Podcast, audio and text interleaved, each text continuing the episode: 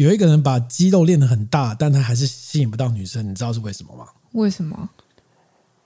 因为练太大了。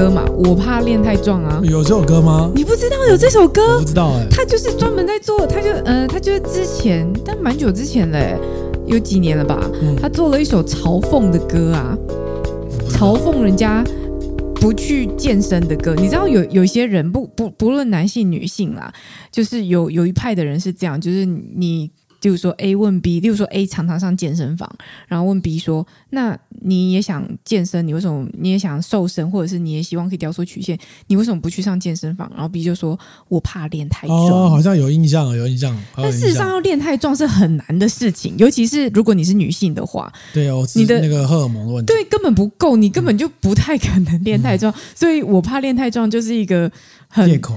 呃，不是借口，是非常外行的人会讲出的自以为是的话。我刚刚，然后他就用这个梗来。我刚刚这句话不是这个意思。我刚刚这句话是因为我最近看到一个，今天看到一个那个那个社群软体的对话，我觉得很有道理。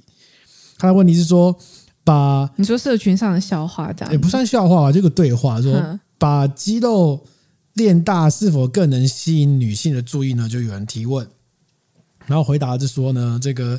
有一点点肌肉是可以吸引女性的，对。但当你的肌肉已经达到健美先生的水平的时候，你可能吸引的只有男性。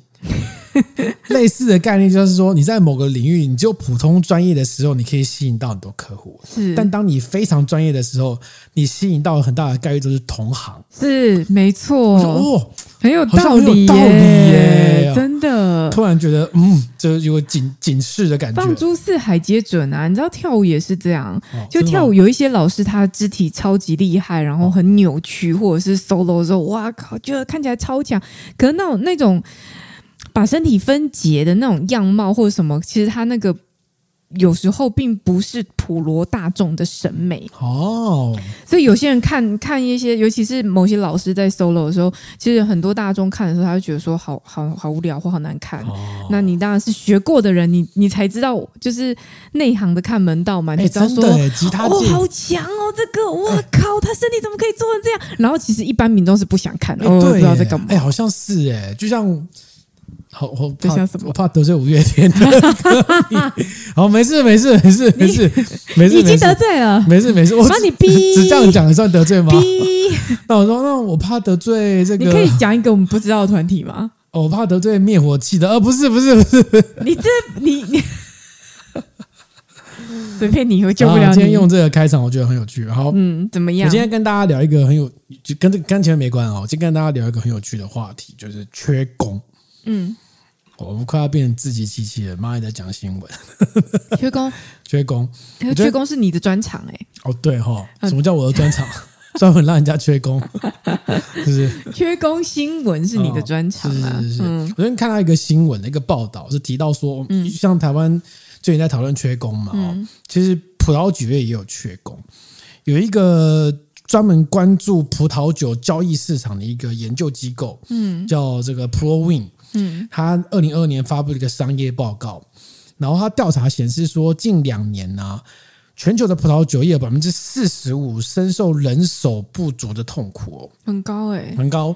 然后呢，他他有描述一下整个概括了啊，就是所有跟葡萄酒有关，大概有近一半的产业跟葡萄酒有关的公司都有人力短缺的问题，像饭店业。因为有供酒会有会有会有试酒的，高达百分之八十七的饭店业者反映人手不足，然后百分之六十六的餐厅说他们这两年招聘困难。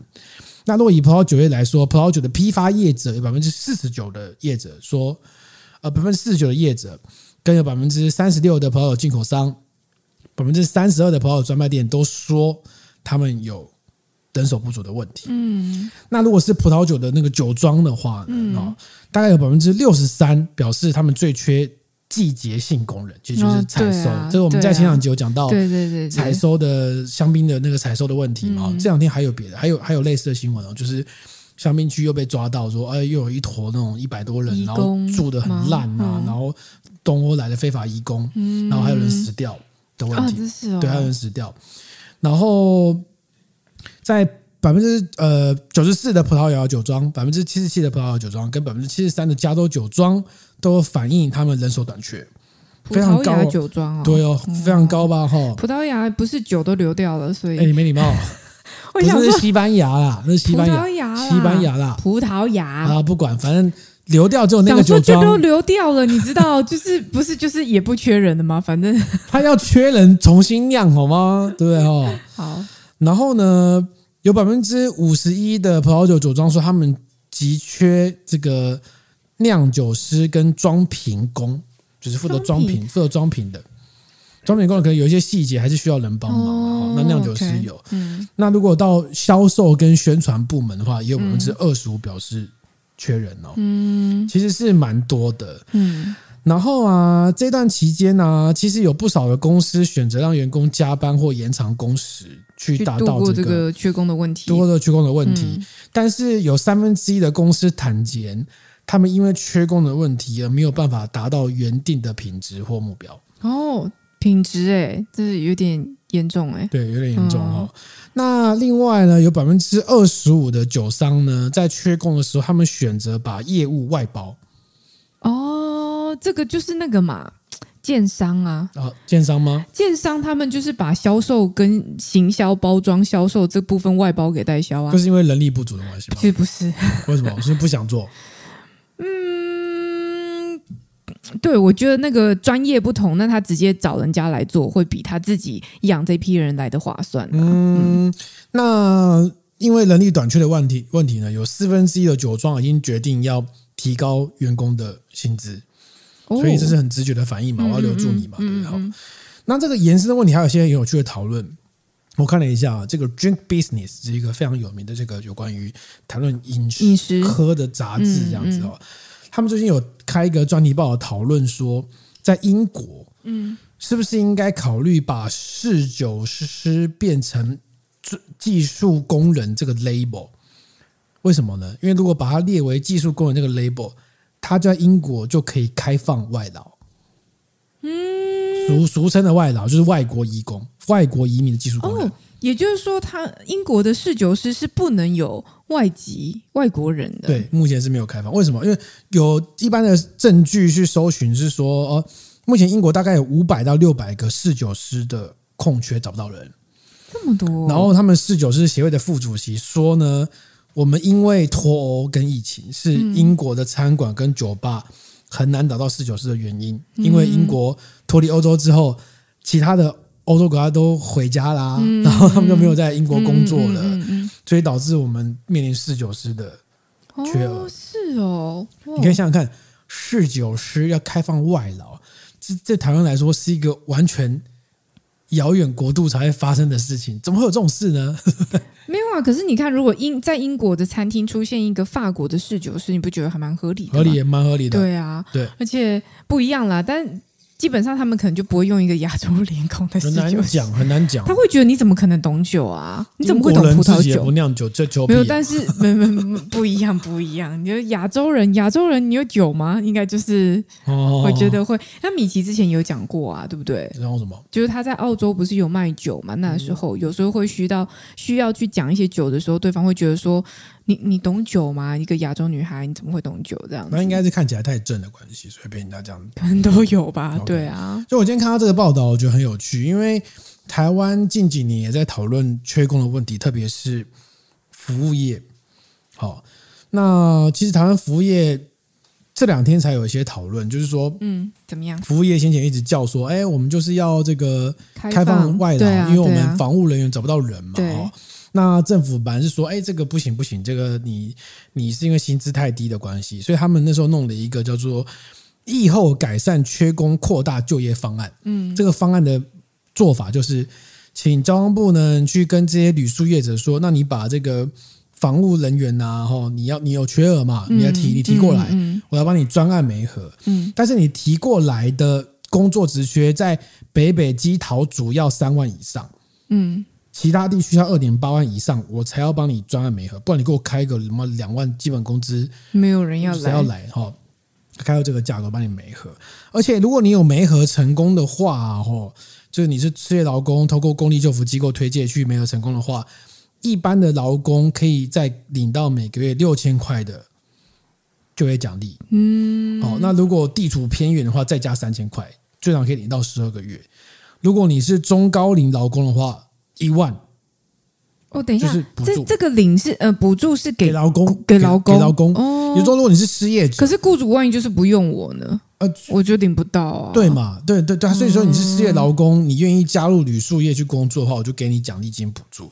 在这样的情况之下哦，嗯，还是找不到人，那到底是谁的问题？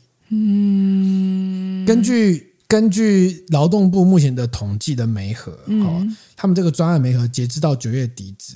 这个观光局呢，提出了两百六十五家业者提出的一千快一千五百个职缺，嗯，但符合我们刚刚提到的北北基桃竹三万以上，其他地区二点八万以上的职缺只有一千一百个，嗯，符合这个薪资标准，嗯、然后只有一千一百个职缺嘛，那劳动部推荐五千个人给你，给你选够了吧？一比五哎，嗯，只有业者只雇佣四百个人，嗯，所以到底是什么问题？嗯，很有趣吧？对啊，到底什么问题？一方面就前期的薪资就不够了，因为他的缺额是两万多，对吗？嗯、然后最后只有一千多，最后符合条件，北北基桃跟不是两万多，是是一千五，一千五个，一千五百个缺，一千五百个缺，然后最后来四百嘛。对，但我说他总体的缺额不是到两万多吗？没没有啊？没有，我我没有我没有讲到两万多啊，没有没有没有没有没有，总体的缺额哦，服务业的缺额。呃，根据观光局的调查，目前目前这个铝塑业的缺工率大概在三 percent 左右，就是有缺工，然后看起来就是有需求了哦。然后你看到新闻媒体上很多业者都在叫说啊，找不到工人啊，所以。所以赶快希望你，甚至还有什么餐厅因此而延后开业呀？不啦不啦不啦。所以他们现在在开放义工这一块，到底是有进展的吗？现在进展就是看到有在讲。对，现在进展就是交通部觉得说，我们已经提准备提案了，嗯，我们要向劳动部提案说，我们要开放义工至少六千个。哦，六千个，然后都是以房务。因为他们认为房屋不用去面对一般的群众，不用会说中文嘛，嗯、所以为大众。台湾人也都是去国外做房屋，哦，是吗？对啊，是吗？怎么去美国、去澳洲？澳洲可能比较多，在果园啦。嗯、去美国做房屋的其实很多啊，对，是游学打工的。但这个问题就很有趣，说你现在找不到人，到底是是因为薪资的问题，还是因为真的找不到人？不知道啊，好，我来跟大家解释一下。我这集好像好劳动部的业配啊，绝对不是啊。对，我只看到很有感，因为国外的情况也是一样的哦。这个台大国发所副教授辛炳龙老师说呢，嗯，这个我们目前失业人口是四十二万，但是产业缺工是二十到三十万，代表说你有四十万的失业人口，但是你只有二十万的缺口，那代表你没有没没合嘛？你有这么多人可以用，但是你都不用，所以他认为是。待遇才是才是真正的关键点。那旅宿业的，我们台湾旅宿业的这个待遇呢，目前是多少呢？根据劳动部的职类别薪资调查，在去年的版本，嗯，一般的技术工及体体力劳动工，就是负责这种饭店最基础的工作的这种吗？经常性薪资是两万七千六百四十块。嗯，我前几天经过我们公司附近的。餐厅那种餐厅就有点像什么北方面食馆，嗯、那种那种就是不是什么很高级的餐厅，但是就基本上餐厅里面干干净净，可以坐下来吃一顿小吃，可能一百多块，顶多两百块就可以解决吃得很饱的那种价位的餐厅。然后我看到他开出来的呃服务员的薪水是三万五到四万起跳。你看，连小吃店对。的价格都比房务员很高，对，当然那是在大安区。那你去好，那你去大安区吃一个小吃的价格两百块了不起吧？对，两百五了不起吧？对，你去住一个，你去住一个金华饭店，两百块住得起吗？当然不行啊，两千块都住不起，是不是？你收这么高的房价，但是你房务员、啊、他会跟你讲说啊，我们有其他的费用啊，维运的费用、啊。我们不要，我们刚。我我们刚刚提到四九师，嗯、英国四九师，嗯、来，我给你猜猜看，英国四九师的平均待遇应该多少钱？他们是要、哦、他们是要开放移工的哦，他们是在考虑是不是要开放外劳，来比较一下。可是英国的物价是我们的三倍，你抓，所以他们的薪资换算成台币这样吗？对，他们薪资换算成台币的话，我觉得，哎，我想看看哦，突然觉得好像要认真算一下。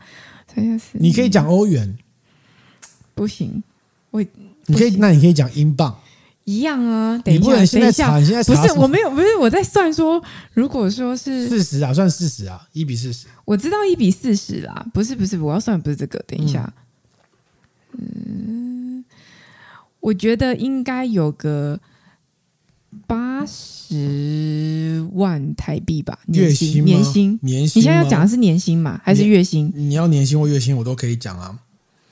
年薪八十到一百，八十到一百哦，对，台币。起跳。根据我使用 Bing 是。的 GPT 的版本，请他搜寻的内容。是。英国四九师目前在征才广告上出现的平均时薪，对，是十英镑，也就是说他一个小时可以赚四百块，四百块，对，好，两百。那根据奖金与否会有不同的差别。根据对，根据奖金与否不同，根据奖金有不同差别呢。英国的侍酒师平均的年薪是四万八千英镑，四八零零零，这不含补贴哦，四十，哇，是多少？一百九十二万，对，一百九十二万，对。然后这样的工作，他们找不到人，要开放外劳啊。一百九十二万也太夸张了吧？是不是？但我真的也偏估估的太低，因为我因为我想说，你跟我讲说，嗯，他们要开放外劳，所以应该薪资是偏低。薪资偏低的话，哇，但一百九十二很高哎、欸。但我 PS 一下，因为这是透过 Bing 去搜寻网络，如果有错，请找 Bing。对，但他有列出他详细的数据来源。我的意思是说，在英国这样的工作，他觉得要找到外劳，因为没有人做，现在等于问题。嗯嗯、但我们国家是两万七的工作。你觉得应该要就是找不到人找外劳？没有，大家就跟你讲说，你在英国吃一顿多少钱？我们这边一顿多少钱？英国的房子，伦敦的房子也比我们贵。不不不，罕见的有比我们贵的城市。不，我觉得这个最基本的标准是两万七千多的清洁工，什么意思呢？就是他贴基本工资在走。嗯，好，那这样的工作，你说要找外劳，我们刚刚有举例嘛？哈，说这个呃，这个叫你要符合专案，就是要符合三万以上或二点八万以上的人才够提过来。对。对你也只不过提了一千四百个职缺而已啊，我都要帮你专案找人的耶，就你也只提了一千四百个职缺，然后你现在跟我说，那你现在跟我说，我们希望房屋一个六千个，对，为什么？我觉得更好笑的一个点是啊，我去上网搜寻，找到这个交通部观光局啊，他们在这个先前有做了一个研究报告，他们找了一个老师去研究说这个观光业，嗯，呃。在会面临的问题，未来人才缺口怎么样？他们还在研究这个。对对对，他们非常认真，做了非常厚的报告，很细。其中在于旅行业、旅宿业，他们认为缺乏就是要房务人员啊、柜台啊、接待啊、厨师等等。他们认为人才缺乏的原因是因为薪资低而不具诱因，跟劳动条件不佳，特别是工时过长。嗯，很合理吧？嗯，合理。然后他们提出的解法是开放外劳。你不觉得很奇怪吗？我觉得这个就是你的手目的跟手段相相违背啊！提出提出的解法就是说，我要找更便宜的人力啊！你可以找 AI 啊，对啊，你可以找 AI，就是 找 AI 一台机器要多少钱啊？我这一件事情正是大家目前为什么会一直在阻挡的原因，就是因为你的工作并不是说呃，就是嫌恶设施。比如说像营造业这种哦，很热，营造业然后背钢筋，营造业收入其实很高哦，对，但是因为它非常辛苦，所以国人不愿意做。就是三 K，大家真的不想做。独身的三 K 产业，但是服务业是你因为太过低薪导致没有人来做，然后你的解法是，哎，我要跟营造业一样，我也要开放外劳。为什么？嗯，你看看人家英国，就是他们缺工的时候，他们是。我是一个 年薪两百万的工作找不到人做，欸，哎，你是一个什么月薪两万块的工两万七的工作找不到人做，这合理吗？这合理吗？哦，我看到这个我觉得很有趣。不过我觉得现在全世界缺工的产业是趋势，而且如果你有在留意葡萄酒界的新闻的话，或是你有长期听我们 Podcast，你应该知道，其实目前很多产区的采收工人已经碰到很严重的问题。嗯，你大概只有一些精英的酒庄，它只能够就不惜血本就砸钱，然后大家来给我采收，然后给我一个个在那边挑葡萄，没问题，对不对？不然那种中型的酒庄，他们一开始面临到说哦找不到人，就我找不到人采购葡萄或是挑选葡萄，我的葡萄品质就会受到影响。就一直开始有这种状况，你知道吗？嗯、然后，所以你才看到说，哎，我们前几集讲到说，香槟产区开始放宽说那种外籍移工在采收期的那个住宿限制，就希望说大家可以哦，不要哦这么严格，不然你真的很难做。其实这个产缺工产业是会影响到葡萄酒产业的。讲到这这个饭店业缺工的问题，因为刚好我才跟我妈刚从韩碧楼回来。哎，你是又去了是不是？又又去了韩碧楼，好，OK，好。然后很有趣哦，就是你你应该有印象，就是你从韩碧楼这样出出入入的时候啊，就沿途可能工作人员看到你，服务人员看到你，都会一直跟你说，嗯、跟你打招呼。例如说早上跟你说早安，中午跟你说午安，嗯、晚上跟你说晚安，然后。然后还会提醒你小心阶梯之类的。然后因为我们一直在出出入入，就我们一直跑来跑去这样子，一下子人家就会说小心阶梯，小心阶梯。反正对，反正就是对方就一直在，就是你就是。会一直感受到，就是服务人员一直在跟我们打招呼，然后包含呃，在韩碧楼饭店里面，你就是你进去进去饭店的时候，你会发现你在床头会看到有一个那个小纸条、小小卡，然后它上面会写说，今天为您打扫的房务人员是，例如说雅雅婷之类的，这样、是雅婷，然后上面会有他的签名。他说，如果你有任何问题的话，你可以再联系他。那、嗯、然后我我妈就哇，她说哇，这个哇，感觉很。你知道很很细很细致的服务，或者是很高级的服务。毕竟他以前没有住过这样的饭店，有这样子的服务，整天大家都一直跟你打招呼，然后一直跟你说好。其实日本饭店会的啊，对啊，其实日本饭店会。我就觉得说，我就说，嗯，对啊，毕竟这个钱嘛，价格包含在房价内，打招呼一次五百块。都是钱，他就觉得他好亲切哦，这样子，哦、对啊，礼貌可以用钱换来。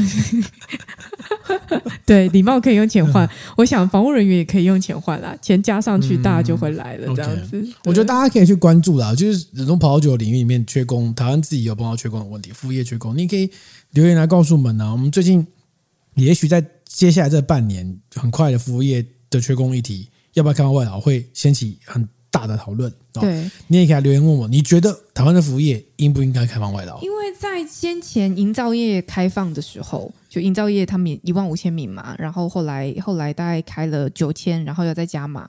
你说营造业？营造业啊，应该是公共建设类的吧？原本是公共建设，它现在开放一般。营造业是本来就有开放啊，对啊，对，它是后来加一些条件，说比如公共建设多少钱以上啊，这才会继续细部可以再增加更多的名额这样子。我记我如果没记错的话，它原本公共建设在，例如说什么几几亿元以上啊，甲甲等啊，甲级甲级营造巴拉巴拉之类，它本来就有部分名额是可以，它后来就开放到。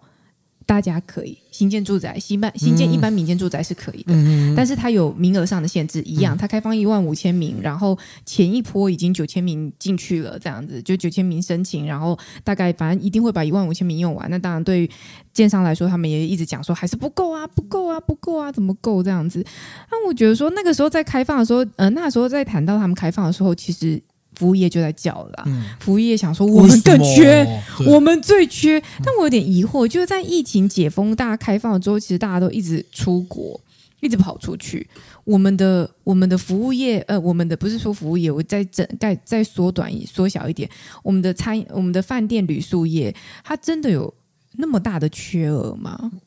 嗯，我其实有一点疑惑，但我没有做相关的研究，这样子。嗯，但按理来说，的确就是在疫情解封后，其实呃，国旅的状况整体来说并不是那么兴盛的啊。对啊，现在现在不是还有一个调查说，都没人了啊，平均平均房价四千块，平均房价是哦哦，对啊，台湾的平均国旅房价四千块，然后南投平均是一万五。嗯，应该就是涵碧楼吧，涵碧楼跟云品、云品啊，日月行馆。然后你看中秋连假就跟你讲说住房没有满这件事情，其实很明显呐，没有满，然后你还缺工，为什么？对啊，到底是发生什么事情？我所以缺客人还是缺工？所以他才 还是缺免费的工，是不是搞错了？免费的工大家都缺吧？对啊，我觉得这个这个很值得讨论哦。就是你看到这个新闻放在一起看，就觉得奇怪。廉价缺工、缺客人、住房率不满，对，然后你一面在吵说你缺工，缺工，为什么？对啊，对啊，为什么？这个开放有理由？我觉得需要更细致的讨论啊。好，大家可以关注一下，或许我留言告诉我，你觉得台湾的服务业应不应该开放移工？嗯，好，OK。好，第二个有趣的东西，刚刚这是 for fun 啊。哦，刚刚是 for fun 啊，我以为我们这样葡萄酒讲完嘞。OK，我们第二第二个来探讨一个蛮有趣的东西，就是你知道亚硫酸盐是什么吗？啊，我不知道啊，完蛋了！这个 L two 的学生是那个九九十结晶吗？不是，不是。好，亚硫酸盐其实就是 SO two 哦，就是二氧化硫哦，它就是抗氧化剂。OK OK，那这个东西啊，其实在葡萄酒界里面算是蛮常见的，因为这个东西哦，先讲一下哈，就是你如果如果你有买日本葡萄酒，或是如果你有在日日。呃，就是有些酒是从日本进口，或者日本的背标，它后面会写说哦，我放亚硫酸盐或之类的。它其实是一个一群东西，嗯，它有什么亚硫酸钠、亚硫酸氢钠，布拉布拉布拉一大堆。然后这些东西呢，通称叫亚硫酸盐类。嗯，这个东西呢，它主要就是用来这个抑制细菌生长，嗯，然后抗氧化，嗯，就是作为食品这种漂白跟抗氧化剂这样子。好，然后这个。因为它用下去之后，它会还原成二氧化硫，所以一般检测就是验二氧化硫就好了。嗯，好，那所以那你也可以加二氧化硫，二氧化硫也是这个组成的一部分就对了。那这个在葡萄酒界里面呢、啊，其实它很常用，因为葡萄酒界它你看葡萄酒它就怕葡萄氧化，比如说像我们现在喝这个葡萄酒，嗯，如果你把它打开，它氧化它就会变酸嘛。嗯，那有些葡萄酒不容易变酸，是因为它的单宁或它酸度比较高，所以它比较不会变酸，但是它还是要放哦。所以在葡萄酒里面呢，它就是不管是采收的时候，或是陈年的时候，它都会需要加这个二氧化硫或是亚硫酸盐这个不抗氧化的东西。好，那你们想，但是有些人会因为这个过敏。哦，所以不是就是自然酒就，呃，所以自然酒就尽量不要加或这样。但是你在酿造的时候也会自然产生，所以有些人会因为这个过敏。如果有些人因为这个东西吃下去之后，人类会随着尿液排出去，基本上是不会积在人体里面。但有些人会。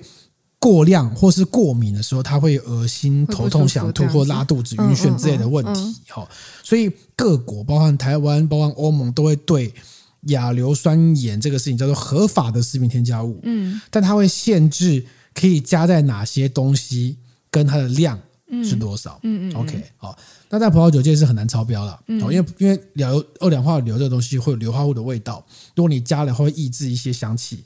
加多了，它就有火药或臭鸡蛋的味道，所以一般的酿酒师他自己会知道，因为你加多了就它就爆了。嗯，你自己不用检测，他自己也知道。好，好，那这个概念是这样子之后呢，最近纽西兰的马尔堡产区呢，嗯，有一个酒庄，嗯，他开始尝试，就是说，哎，我是不是不要用亚硫酸盐？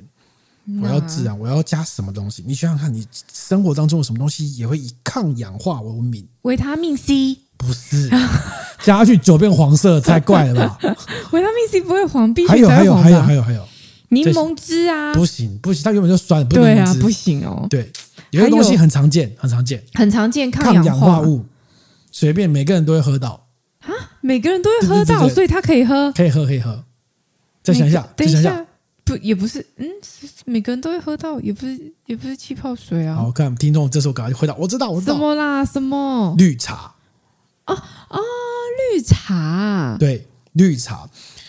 这个纽西兰呢，有一个酒庄，有应该嗯，这个不能称呼，应该酒庄叫做 The Block，好，Le Block 就是爱跟那个 Block B L O C K 那个 Block 酒庄。这个酒庄的酿酒师叫做 Erica Klafter，嗯，这个名字其实很有名哦。我们等下可以讲一下这个 Klafter 什么意思。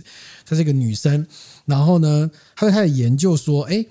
我可不可以改用这个绿茶的萃取物来取代二氧化硫这个东西，来帮助葡萄酒抗氧化？嗯，我们刚刚提到说，葡萄酒为了怕氧化，你在采收的时候，呃，要酿造嘛，尤其像白葡萄酒，它没有单宁保护，对不对？所以它更容易氧化。所以有一般有人说，就是白葡萄酒加了二氧化硫会更多，嗯，会比红葡萄酒多。嗯，所以在酿压榨的时候要加，然后成年的时候也要加。就会避免氧化，好，直接加在酒液里，直接加在酒液里面，好，但是限制很低啊，像欧盟我记得是四十 ppm，非常非常低。OK，那在二零一八年的时候，这 Croft 呢，他在纽西兰的这个 Le Blanc 酒庄呢，开始推出了两款 s o m i g n o n Blanc，。第一款是加了传统的亚硫酸盐，就是二氧化硫；第二款加的是少量的绿茶萃取物。嗯，好，这个酿酒师，这算酿酒师吧？这个这个酿酒师艾丽卡克劳的这个女生，她就说呢，我们觉得这个绿茶萃取物可以帮助葡萄酒不要受氧化，但是过去没有人这样做过。所以到底要加多少量，他完全不知道。嗯，所以他就用试的，比如说啊，那我就每公升加五毫克的绿茶萃取物试试看，嗯，试试看。那因为这个人他其实，在酿葡萄酒前，他其实是个医学者哦，他在南非做医心脏的医学研究的。他后来来就因为音乐机会认识她的老公，老公叫 King Croft，King Croft。如果常常在喝葡萄酒，或者有现在葡萄酒，你对这个词应该有印象，叫 King Croft。OK，OK，我等下会解释。然后他就说：“哎，他就来弄弄看。”好，他是他知道说南非有人在研究从那个国宝茶里面提取这个茶单宁酸放在葡萄酒里面。好，那他所以他所以他说：“那我也用绿茶好了。”所以他想要做的是，就是来取代一些有些消费者不喜欢或是对于亚硫酸盐过敏的人，看那个可不可以来销售这样子。好。那其实它就介于一个有机跟天然之间的版本，因为、嗯、因为自然酒就不加硫酸盐嘛。嗯嗯、好，这两个版本，你觉得喝起来会不一样吗？我觉得会耶，会？因为绿茶它也是，即便是萃取物，但它也是带有风味的吧？加一点点而已。嗯，很有趣吧？对不对？这个去采访的记者，他盲品了一次，嗯，就是那个 Blanc 的版本呢，有加绿茶萃取版本，跟加了亚硝酸盐的版本。嗯。然后他说，他有选对哪一个版本是加绿茶的，但是他说，哦、他说，因为我知道有个版本是，所以我二选一选中了。对，但如果我不知道的时候，我还选得出来吗？嗯，他这样质问自己。OK，质问自己哦。那这个酒庄的酿酒师呢，他自己觉得，他觉得加绿茶萃取的版本香气比较活泼。比较有一些绿色水果的味道，当然这个合合理，因为 因为加绿茶就加绿茶萃取物，它当然他说，因为亚硫酸盐，我们刚刚提到的亚硫酸盐，其实它还原成二氧化硫，对，它其实你加多了，它会有臭鸡蛋或火柴的味道，所以代表说它本来就有一点抑制香气的感觉，嗯嗯嗯，所以呢，呃，亚硫酸盐本来就会有一点抑制葡萄香气的的结果，嗯，那所以他认为说绿茶的版本喝起来香气更活跃是。合理的哦，就是抑制住的那个成分拿掉的，没有比较你不知道嘛哈。嗯、然后更有趣的是，这个采访的记者他的老婆是日本人，所以他也一起去盲饮。然后盲饮完之后呢，他老婆更喜欢加绿茶那个版本。嗯，这就证明了为什么 要加绿茶。为就是日本人就是喝茶这个其实比较接近，哦、他可能觉得比较熟悉的感觉。那你这样讲，台湾人应该很爱啊。The Black 的主要市场也是日本，也是日本哦，哦，很有趣吧？那他们当然在实验阶段啊，就是想要想试看看说，是不是哎，我是不是我不一定要完全做到自然酒，我搞不好在我一般的这种酿法上面，我用一个方式把它打到有点像自然酒的样子，嗯，更天然，嗯，更天然的样子。那我刚刚提到说，呃，我刚刚提到说这个 King Croft，她老公，她老公 King King Croft 是一个很有趣的酒庄，为什么呢？呃，如果我在常常在卖场买到纽西兰 Sauvignon Blanc 的，你应该对 King Croft 的常常看到，因为它是一个也是一个葡萄酒品牌，嗯，也是纽西兰 Sauvignon Blanc 葡萄酒品牌，嗯，好，但是啊啊，他是 King Croft 跟这个艾丽卡他们当时结婚的时候，在纽西兰创办的一个酒庄，嗯，他们想要做这个更更好喝的 Sauvignon Blanc，blah blah blah，一开始开始有点红这样子哈，然后开始红红红了一阵子之后呢，他们就把他们这个 King Croft 卖给一家加拿大的连锁集团，嗯，叫 Vinska 吧，我如果没有记错，应该叫 Vinska，嗯，卖给这个葡卖给这个葡萄酒集团啊。但当时这个葡萄酒集团买下他的酒庄的时候，有跟他签了一个条款，嗯，说你他是二零零六年的时候卖掉的，卖掉的，嗯，然后他跟他讲说，啊，二零零三年的时候卖掉的，嗯，但他有约定说，你至少在六年内。不能涉及葡萄酒行业，而且你也不能，竞业条款就对了，而且你也不能再用 Cloth 的这个名字。嗯，也就是说，有点像说，哎，比如说我是郑宇，嗯，我做了一个品牌叫振宇，不知道不知道不知道，那我把这品牌卖掉之后，对，就不能再用振宇。对，即便我叫振宇，对啊，这个很有趣吧？他不能，他不能再用了。但你自己要卖，他把他的名字卖掉了。对啊，因为他的他的酒庄的 brand 叫 King of，他本人叫 King of，那不能再用了。那他当时为什么要卖呢？原因是因为说他想要增加产量啊，增加产量之后，因为没有办法从银行获得融资，所以后来就被这个这个 Vince Vinster，然后他就买下了这样公司，让他获得更大的资金可以去扩展这样子。结果买下来之后呢，他就啊，就因此有六年没有办法酿酒。但这个这个 King Croft 跟他老婆呢，艾丽卡也没有闲着，他们就偷偷开始买葡萄园，只是没有酿。然后等到零九年之后开始，哎，可以解禁了，然后就弄了一个叫 Le Block 的版本，然后开始酿他们觉得心目中好喝的纽西兰 Sauvignon Blanc。嗯，然后这个用绿茶萃取物的版本呢，是他们最新的这个 version。嗯，但很有趣的点是。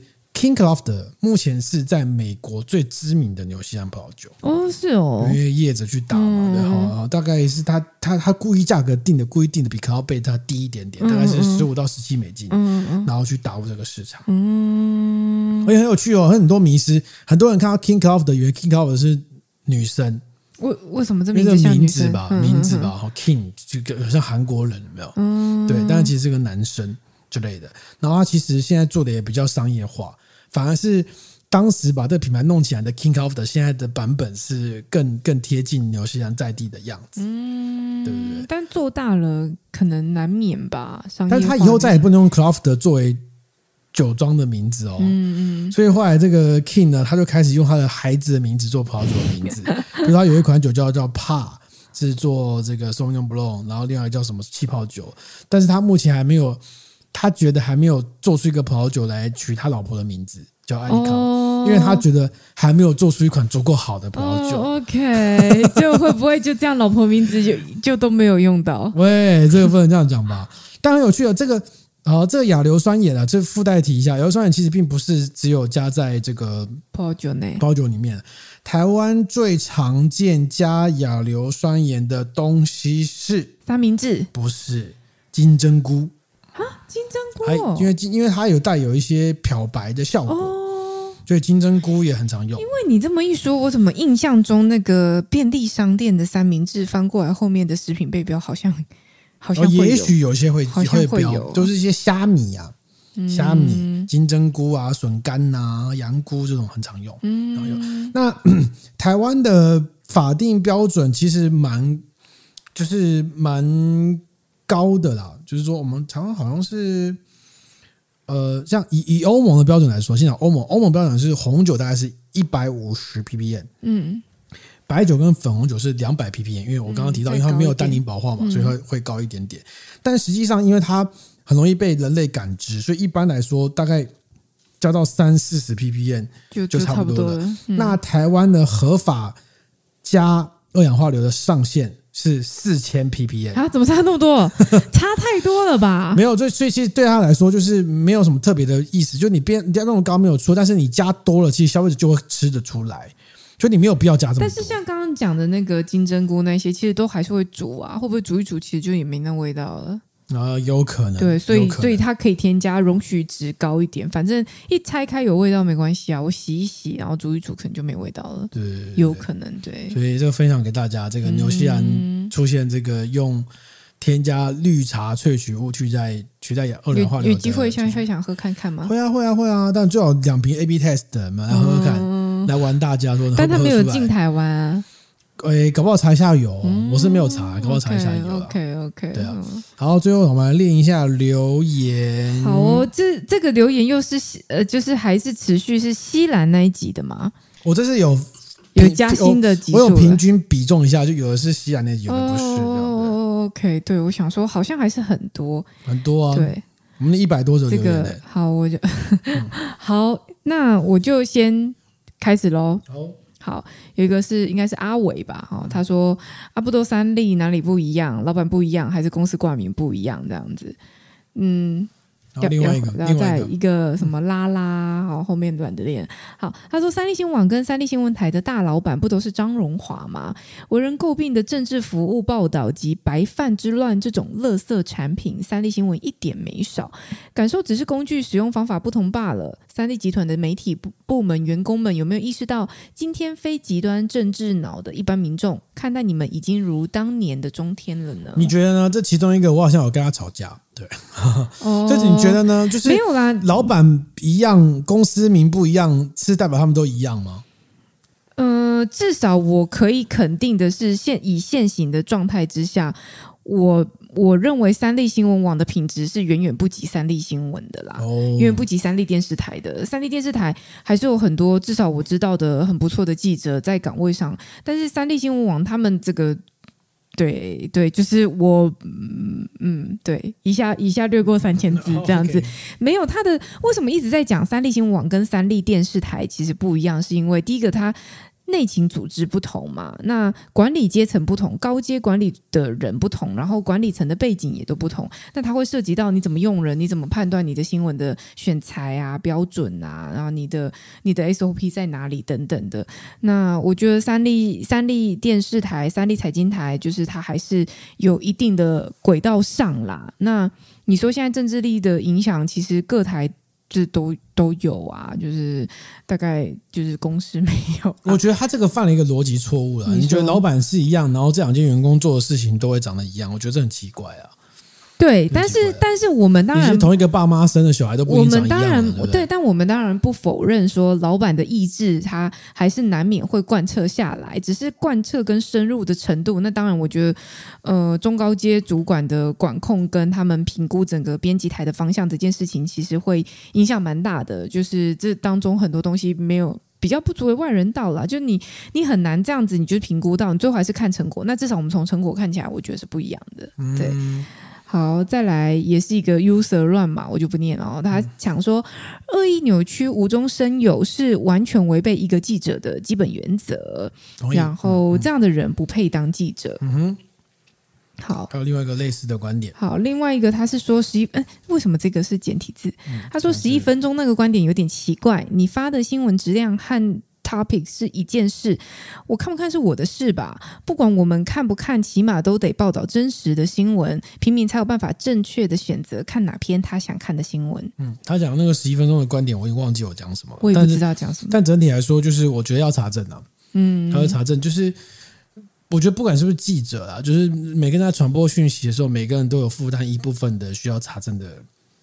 责任、责任跟义务，对对，对，当然当然，更何况是你从事记者这个工作的，你有负了更高的义务在这个地方。然后，不管你做哪个角度，你都没有查证的话，我真的觉得是，我也认同啊。不是啊，是啊，就是不管你的群众看不看，不管你的阅听众他有没有要看，你还是得报道真实，就是至少内容不能错误。我觉得这真的其实应该是刻在每个记者协议里面的基本的要求。他如果没有做到，那他。就是他，他不是一个，我觉得至少不是一个很称职的这个这个记者，我是不配当记者。对啊，你因为因为我因为我坦白说，每天写这么多新闻，其实难免有错，难免有错，但是有错大家都会很紧张。正常的记者的反应是哈，我写错了吗？是会很紧张、冷汗直流的那种，不是说错就错有什么关系？我刻意就是写的这种模模糊糊的，让你们误会。我觉得那个观念完全，错过吗？有，我把人家名字写错，名字写错还好啊，名字写错没有还好，我觉得超丢脸，我印象很深刻。我因为我写完我就放假，然后我就去蓝雨玩了，然后好像在在蓝雨玩的过程当中接到主管电话放假，而且我放了放了应该放了快一个礼拜的假吧，然后就就。收到讯息就说你把受访者名字写错了，天哪，我觉得很崩溃耶！因为我那一篇通篇角度就是我在我在讲那个受访者的故事，那是一个人物侧写，嗯、你把人物侧写的名字写错很严重吧？整篇是证证实失去意义。对。然后，然后那篇故事我我还蛮用心的，就是我自己觉得那篇故事有打动我。然后人物侧写，我我自认为，我自认为我自己作为一个下笔的报道者，我都觉得自己有受到感动。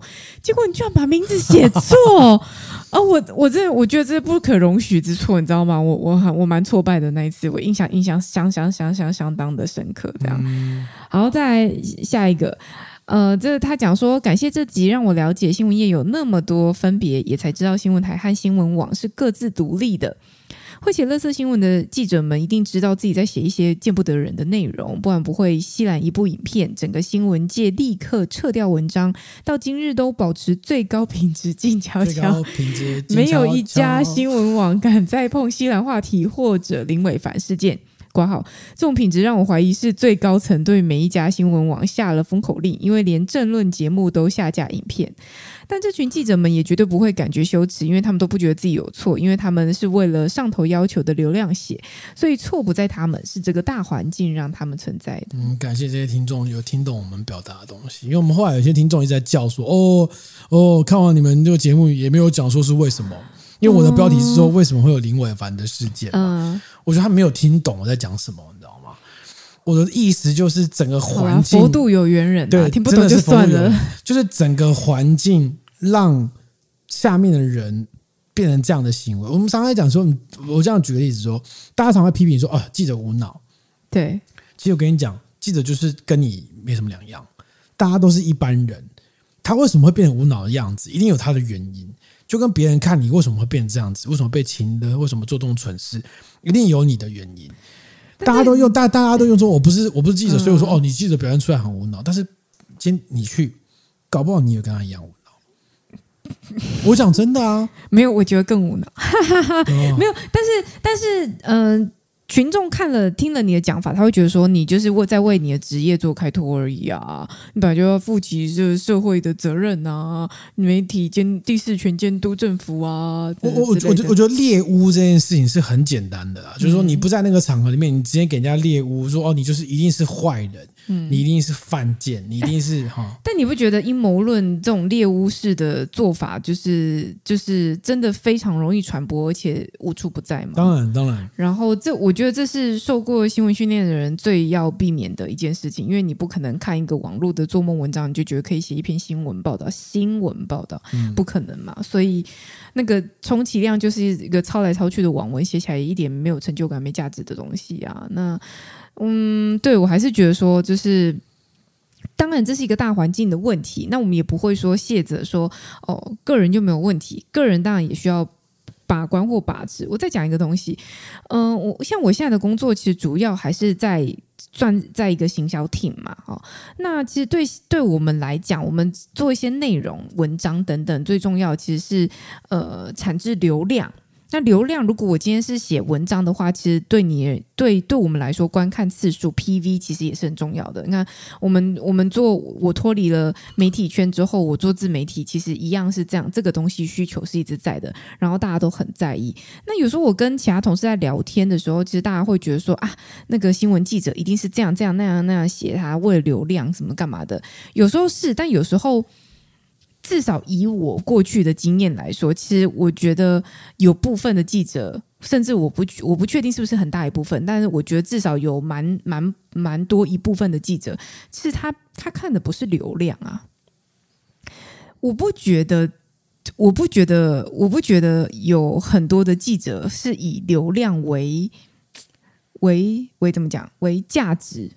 或是为成绩为标准的，其实大部分的记者他在评估自己的新闻品质的时候，不是在看流量，但是最后因为呃媒体可能好，媒体主管或者是整个媒体的生态需要流量啊，那到到外外界来看，就是包含现在广广泛蓬勃的自媒体也需要流量这件事情，所以他们以为记者很求流量。他们以为，那我不晓得，因为我没有做过编辑，因为编辑会去改标嘛。嗯、我我也没有做过报社的媒体的高层主管，嗯、也许高层主管真的很 care 流量啦，嗯、因为流量毕竟是一个生财的路嘛。嗯、但是对于底层阶层的记者来说，我觉得不会有一个记者。跟他的同业炫耀说：“我告诉你，我上一次发了一篇一百万流量，我超屌，顶多就拿来讲个笑文吧。说啊，我随便发一发啊，那个既然流量也这么高，大家嘻嘻哈哈就过去，也不会有人用一个哎、欸，你知道吗？那个唐振宇记者，他流量都是破百万哎，大家只会这样形容 YouTuber 吧？不会这样形容记者吧？嗯、就是我们的品质标准不在流量啊。嗯，你懂吗？我我懂，我懂。这这个呃，你要说百万流量，我也有拿过啊。好，但是但是我讲真的。那个是附加的，我根本就没有想过要以流量为为目标。对啊，所以我的意思是说，我相信多数的记者他在评估自己的作品，比如说作品，或是他的自己的新闻新闻作品的价值这件事情，并不是以流量在做一个分野，所以它也并不是在竞逐那个流量。但部部分的媒体，它其实给记者是有一些些这种 KPI 的流量的压力，嗯、的确是也是有的。是，但是。就算你的流量没有达标，不会有人因此而觉得他是一个烂记者，好吗？嗯、大家只会觉得在乱下标，或者是写新闻写错，然后似是而非的，那才是。不好的记者，是。对啊，嗯、所以好啦，就是有感而发。好，好，再来一个，这是 Ashley 吗？就是他说、嗯、Ashley You 上，对，他说代理商路过嘉义农庄是嘉义的嘉农酒庄，呃，嘉 对不起，对不起，对不起，对不起，嘉农酒庄是嘉义的世家，来自台东，括号笑脸，他指的是那个三样凤梨世家酒，呃、因为我我写是写台东，OK，他其实是。台东的世家，但是送到嘉义的酒庄去酿。OK，哦哦哦哦，感谢读者指认，谢谢。然后再来一样，也是一个 user 乱码。好好，他说平常劳工住宿空间都是依据本国劳工规定所新建，外劳居住空间如果比本国人居住规定要更高，会导致需要特别设置。然后实际施行有很多困难，然后再来就是数位中介法，如果是规定报道不实，需要登载等比例刊物，不会遭到如此大力反对。公司法有规定，公司可执行的业务类别及冠名于公司名称，不论是新闻网或新闻台，毕竟都是冠名为新闻，不管执笔人是不是小编，都是需要经过公司审查。嗯，他回应的是我们上一集提到的那个回答好认真血汗香槟的问题，还有报道问题。那我觉得。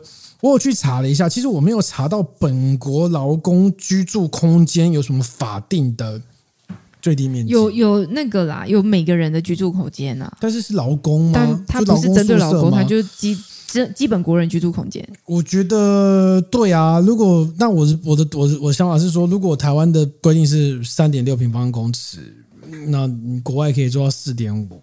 那就要看一下，说本国劳工是不是长期都已经比较低啊？嗯，对不对？搞不好我们其实长期都低人家很多。我们我们是蛮低的啊。对啊，只是不知道。基本居住空间。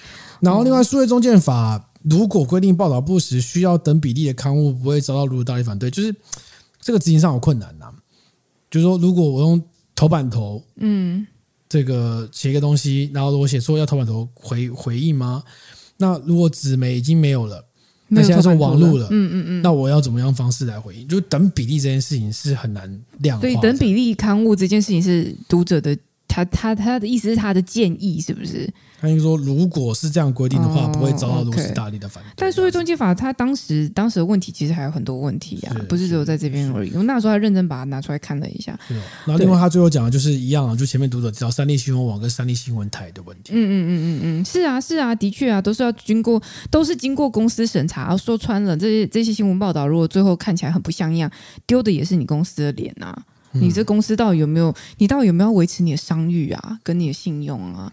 而且尤其是我觉得做新闻媒体，你的信用超级重要。你的信用一旦被打破了，就是你写什么人家都不信了，这件事情很严重哎、欸，很严重啊。对啊，所以对，就是慎之戒之。是是是是是，您说是 OK。好了，那我们今天留言就念到这边。好，我们今天这里到这边喽。好，你现在收听的是《喝个酒》Podcast。他是每一集都比我要讲留言的郑宇，呃，他是下一集还会继续讲留言的小妖。我们留言好多，讲不完。好，如果你喜欢 Podcast，欢迎到 Apple Podcast 给我们五星好评。你也可以到我们 IG、我们的 Facebook、我们的 YouTube，对，继续留言没关系。对，你也可以写信给我们，我们信箱是 y at tipsy with me。好，就这样，我们下礼拜见，拜拜。